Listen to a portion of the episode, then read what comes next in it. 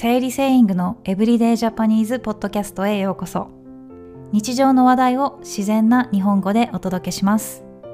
トランスクリプトに興味がある方はウェブサイトをチェックしてください。サブスクリプションで漢字に振り仮名付きと振り仮名なしのトランスクリプトが選べます。詳しいことはさゆりセイング .com で。それでは始まり始まり。こんにちは、さゆりです。今日は外人カードについて考えていきたいと思います。皆さんはこの言葉を聞いたことがありますか？これは日本人よりも日本語を勉強している日本語学習者の方が馴染み深い、え、言葉だと思います。ほとんどの日本人はこの言葉の意味を知らないと思います。まあ、外人カードというのは、日本にいる外国人が、自分が外国人であることを理由に何かを得たり、問題を避けたりすることを言います。この言葉は外国人が自分の立場を特別に使うときによく使用します。皮肉や冗談として使われることが多いです。じゃあ、どうして今回外国人でない私が外人カードについてあの考えたかというと、最近友達が日本に遊びに来たんです。その友達は本当に少しだけ日本語がわかりますが、日本の文化とか習慣とか、そういうことは全然知らない状態で来ました。で、一緒に行動しているうちに、あ、私も外人カードを使っていると思ったので、まあ、その気づきをシェアしたいと思いました。その経験から、どこまで外人カードを使ったらいいのかな？っていうことを考えたので、それを話します。あ、もしかして私今外人カード使ってるかもって思った瞬間を話します。まず、どこでそれを感じたかというと、お店を出るときです。私たちは、えー、かき氷を食べました。とっても美味しかったです。で、その後、まあ、お店を出るときに、まあ、私はごちそうさまでしたと言ってお店を出ました。でも私の友達は店員さんに美味しかった。じゃあねって言いました。私は本当にどうしよう、やばい、店員さん怒ってないかなって心配になりました。友達はイタリア人なので、多分、チャオの感じで、じゃあねって言っちゃったんだと思います。で、店員さんも結構苦笑いで、まあ優しい方だったので、怒ってはいなかったんですけど、少し驚いている表情でした。苦笑いしながらも、ありがとうございましたと言ってくれました。お店を出た後に私は友達に、この場合は、じゃあね、じゃなくて、ごちそうさまでしたって言った方がいいんだよってあと、バイバイとかは店員さんに言わないんだよっていうことを伝えました。まあでも、友達からすると、本気で日本語を勉強していない人なので、ごちそうさまって長いじゃないですか。だったら、なんか、チャオみたいな感じで、じゃあねの方が短くていいじゃんみたいな感じで言われましたね。でも、その時の美味しいと、じゃあね。だから、ポジティブな言葉だったし、表情もすごく笑顔だったので、店員さんは嫌な気は全然しないと思います。だからこれは、うーん、外人カードを使ったというよりも、使ってしまったという場面ですね。このタメ口は、まあ、人によっては少し怒る人がいるのも事実です。でも大抵の店員さんとかお店の人は怒ることはないと思います。えー、特に店員さんは私たちよりも年上だったので、それを見た私は日本人なのでヒヤヒヤしながら、あ、やばいどうしようって思いながら、あの、その状況にいましたね。まあでも、店員さんが優しい方でよかったです。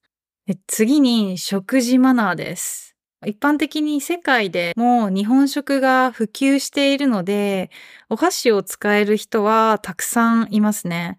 で、皆さんももしかしたら、お箸上手ですねって言われたことがあるかもしれません。でも、お箸上手なだけじゃ十分じゃないんですね。お箸で何かつかめるとか食べられるだけじゃ十分じゃないケースがあります。私のその友達もお箸で何か食べたりするのは全く問題ないんですけど、居酒屋に行った時に、そのお皿お皿とか食器って言うんですけど、お皿の縁に箸を置いて、箸をかけて、その皿を移動させていました。お皿の一番端のところ、縁って言うんですけど、それを自分のところに移動させていました。もしかしたら、これは料理をこぼしてしまったり、テーブルを傷つけてしまったり、まあ音も出ると思うので、あんまりマナーがいいとは言えません。行儀が悪いとされています。そしてこの悪いマナーの名前まであります。寄せ橋と言います。日本の小学校、中学校で教育を受けた人なら、また給食があるので自然と身についていることだと思います。でもね、日本で教育を受けてないとなかなかここまで気づかないと思いますね。何がいいマナーなのか、何が良くないマナーなのか、やっぱり国によって違うので、うん、仕方のないことなのかなと思いました。私はその友達のお母さんじゃないので、うん、そんな日本で良くないマナーを一つ一つ言うのも、まあ、楽しくないし、まあ日本ではこれは良くないこととされているっていうことを簡単に説明してやめた方がいいよっていう感じで軽く言いました。ちょっと私は気にしすぎなところがあると思いますね。うん。まあ、店員さんを含めて、あの、周りの人その食べている時の周りの人は、そこまで他の人の箸のマナーまで見てないと思います、正直。で、もしそれが日本人だったら、あ、この人行儀悪いな、どうしたんだろうって思うと思うんですけど、まあ話している言語がまあ、英語だったので、あ、うん、まあ、この人たちは、まあ、外から来た人だから、まあ、あんまりわからないんだなっていう感じで、外人カードを使わせてもらいました。はい。ここまで2つ外人カードを使ってしまった経験を話したんですけど、やっぱりこのポッドキャストを聞いている人は、真剣に日本語や日本の文化を学びたい人だと思うんですね。マナーが違うことを理解している方が、やっぱり日本の社会に馴染みやすいと思います。箸のマナーはたくさんあります。いい資料があったので、私のウェブサイトに載せておきますね。よかったら見てみてください。最後に外人カードが使えなかった場面を共有したいと思います。私たちはうどん屋に行きました。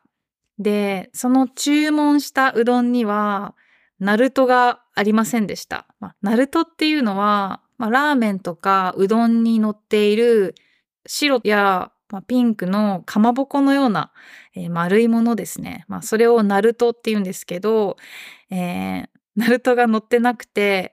友達が一生懸命日本語で、ナルト欲しいですって言ってて、でも、そのうどん屋さんでは、そのナルトトッピングっていうメニューがないので、あできませんと断られていました。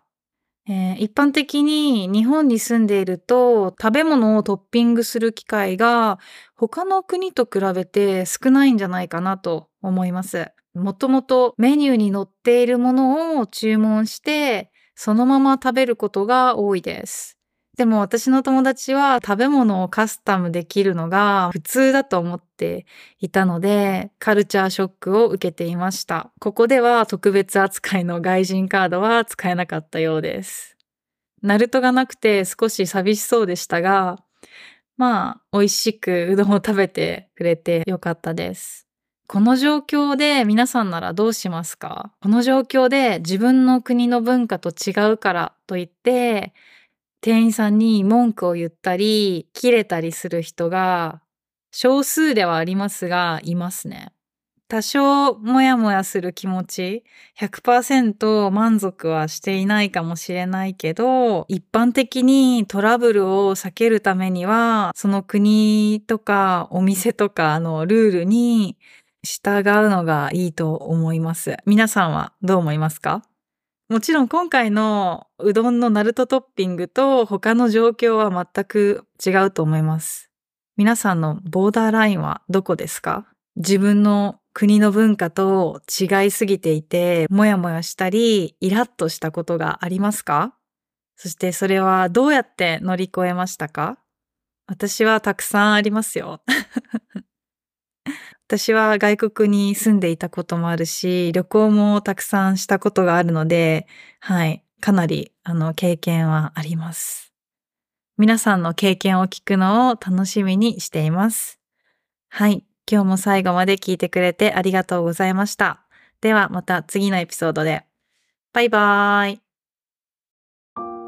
お疲れ様でした。このポッドキャストが役に立ったり面白かったと思ったらぜひレビューを残してくださいね。この無料のポッドキャストを続けるため余裕のある方からのご支援が大変助かります。ウェブサイトの会員になってくれたりコーヒーでのドネーションをいただけると励みになりますよろしくお願いします